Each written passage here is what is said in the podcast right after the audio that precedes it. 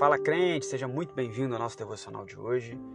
Que Deus abençoe poderosamente a sua semana em nome de Jesus. Livro do profeta Jeremias. Jeremias, capítulo de número 33. Diz assim o versículo de número 3: Clama a mim e responder-te-ei, e mostrar-te-ei coisas grandes e poderosas que tu não conheces.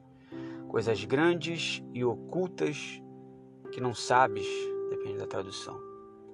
Versículo 3, Deus se dirige ao profeta e diz para ele clamar. O contexto de tudo isso é um ambiente de prisão. Versículo 1 diz que pela segunda vez a palavra do Senhor chega para Jeremias, enquanto ele estava ainda trancado no átrio da prisão, e Deus chega para ele e diz: Olha, assim diz o Senhor que faz isso, o que a formou para estabelecer. O Senhor é o seu nome, o Senhor que cria tudo, o Senhor que estabelece tudo, o Senhor que cuida de tudo.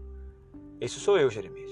Eu, esse Senhor, digo para você: clama a mim. Clama a mim porque eu estou aqui disponível para te responder. Clama a mim porque eu estou aqui disponível para revelar para você coisas firmes, profundas e ocultas que você ainda não conhece. É interessante como que o ambiente de prisão, seja ele literal, seja ele psicológico, mental, seja um ambiente de você ficar ter que ficar trancado ou confinado, enfim, ele tem a capacidade de mexer com a gente, porque afinal de contas, independente de você crer que o ambiente te define por completo, o fato é que o ambiente nos influencia. Mas como homens de Deus respondem aos ambientes, por mais tenebrosos, inóspitos que podem parecer?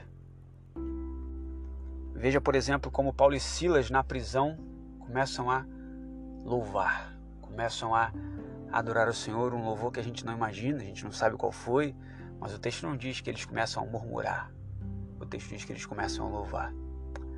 Diante da situação de prisão, Deus vira para Jeremias, muito provavelmente sentindo o ambiente do profeta, sentindo o interior do profeta, e dá para ele uma palavra de ânimo, mas uma palavra de ânimo com encorajamento. Uma palavra de ânimo, mas com despertamento. Uma palavra de ânimo, mas não com animamento, e sim com avivamento. Diz para ele: clama a mim. A gente pode meio que especular no sentido de: Tu és meu profeta, tu és meu filho. Quando eu te chamei, quando eu te fiz, porque Jeremias, quando é chamado por Deus, o texto inicial do profeta, o texto inicial, faz questão de destacar que Deus o costurou ainda no ventre da, da mãe como profeta para as nações.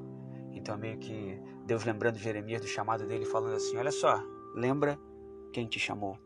Clama a mim porque eu estou disponível para te responder. Na verdade, eu sempre te respondi. Então, clama a mim porque eu responderei.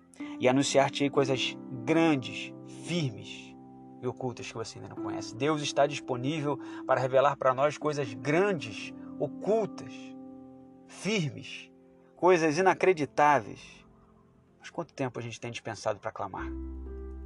Quanto tempo a gente tem dispensado para conversar com Ele, para estar de fato com ouvidos e corações abertos para ouvir aquilo que a voz de Deus tem a nos revelar? Você pode não estar enclausurado fisicamente, mas talvez alguma coisa lhe prenda. Nesse ambiente que você está preso, o que você tem feito? Porque Deus continua o mesmo. E ainda que o seu corpo físico possa estar preso, a sua mente precisa estar livre em Deus, porque se o Filho vos libertar, verdadeiramente seremos livres. Deus diz para você, na manhã desse dia, clame a mim. Eu continuo mesmo, disponível, pronto, apto a revelar coisas grandes e ocultas que você ainda não sabe. Amém.